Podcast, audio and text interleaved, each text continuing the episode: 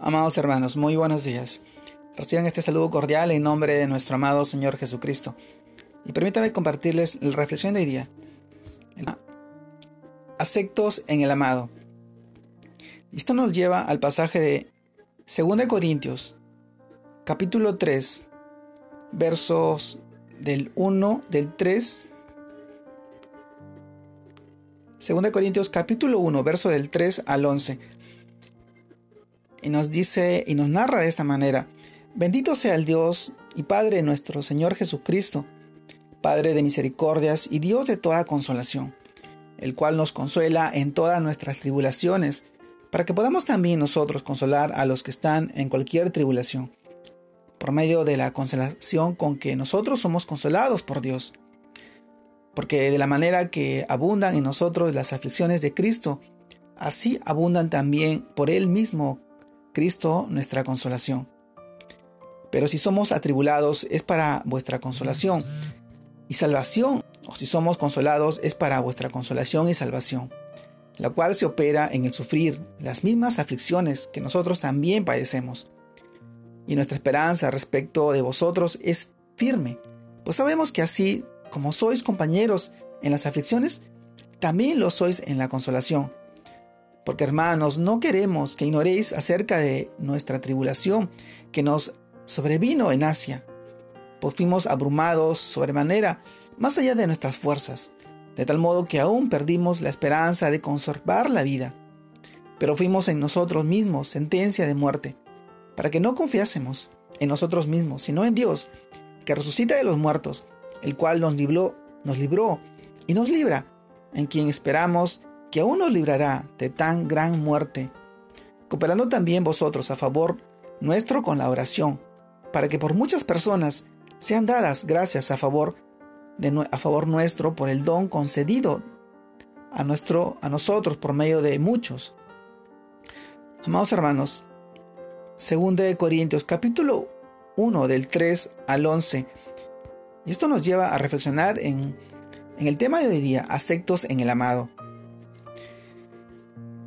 Se cuenta que en el año 1850 una gran cantidad de inmigrantes huérfanos llegó a las costas de Nueva York, la ciudad más grande del mundo.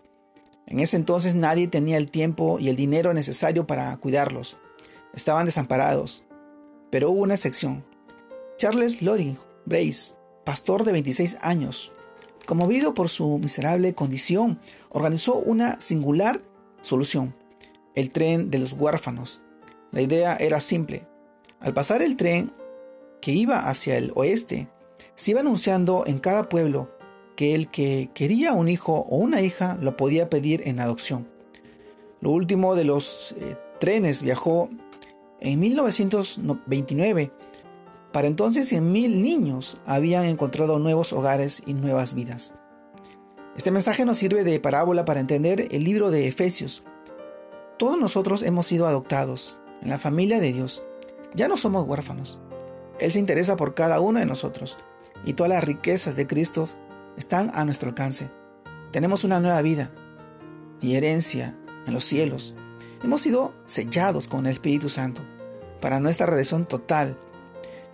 Que este pasaje nos anime hoy, amado hermano, a entender el amor de Dios y su perfecto plan para cada uno de nosotros. Somos aceptos en el amado. Y este es el tiempo de reflexionar sobre la condición en la que somos ahora, no la que vivíamos en el pasado, sino en la que somos ahora, hijos de Dios, nuevas criaturas, hijos adoptados, hijos bajo el cuidado y la protección de nuestro Señor Jesucristo. Él nos brinda la sanidad, el amor, la misericordia, la fidelidad, la cual hoy tú puedes encontrar, y tu familia, y tus amigos, y tus seres queridos.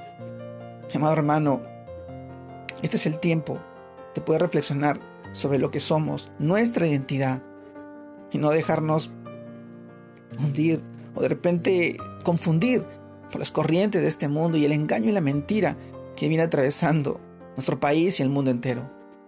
Amado hermano, somos hijos del Dios Altísimo.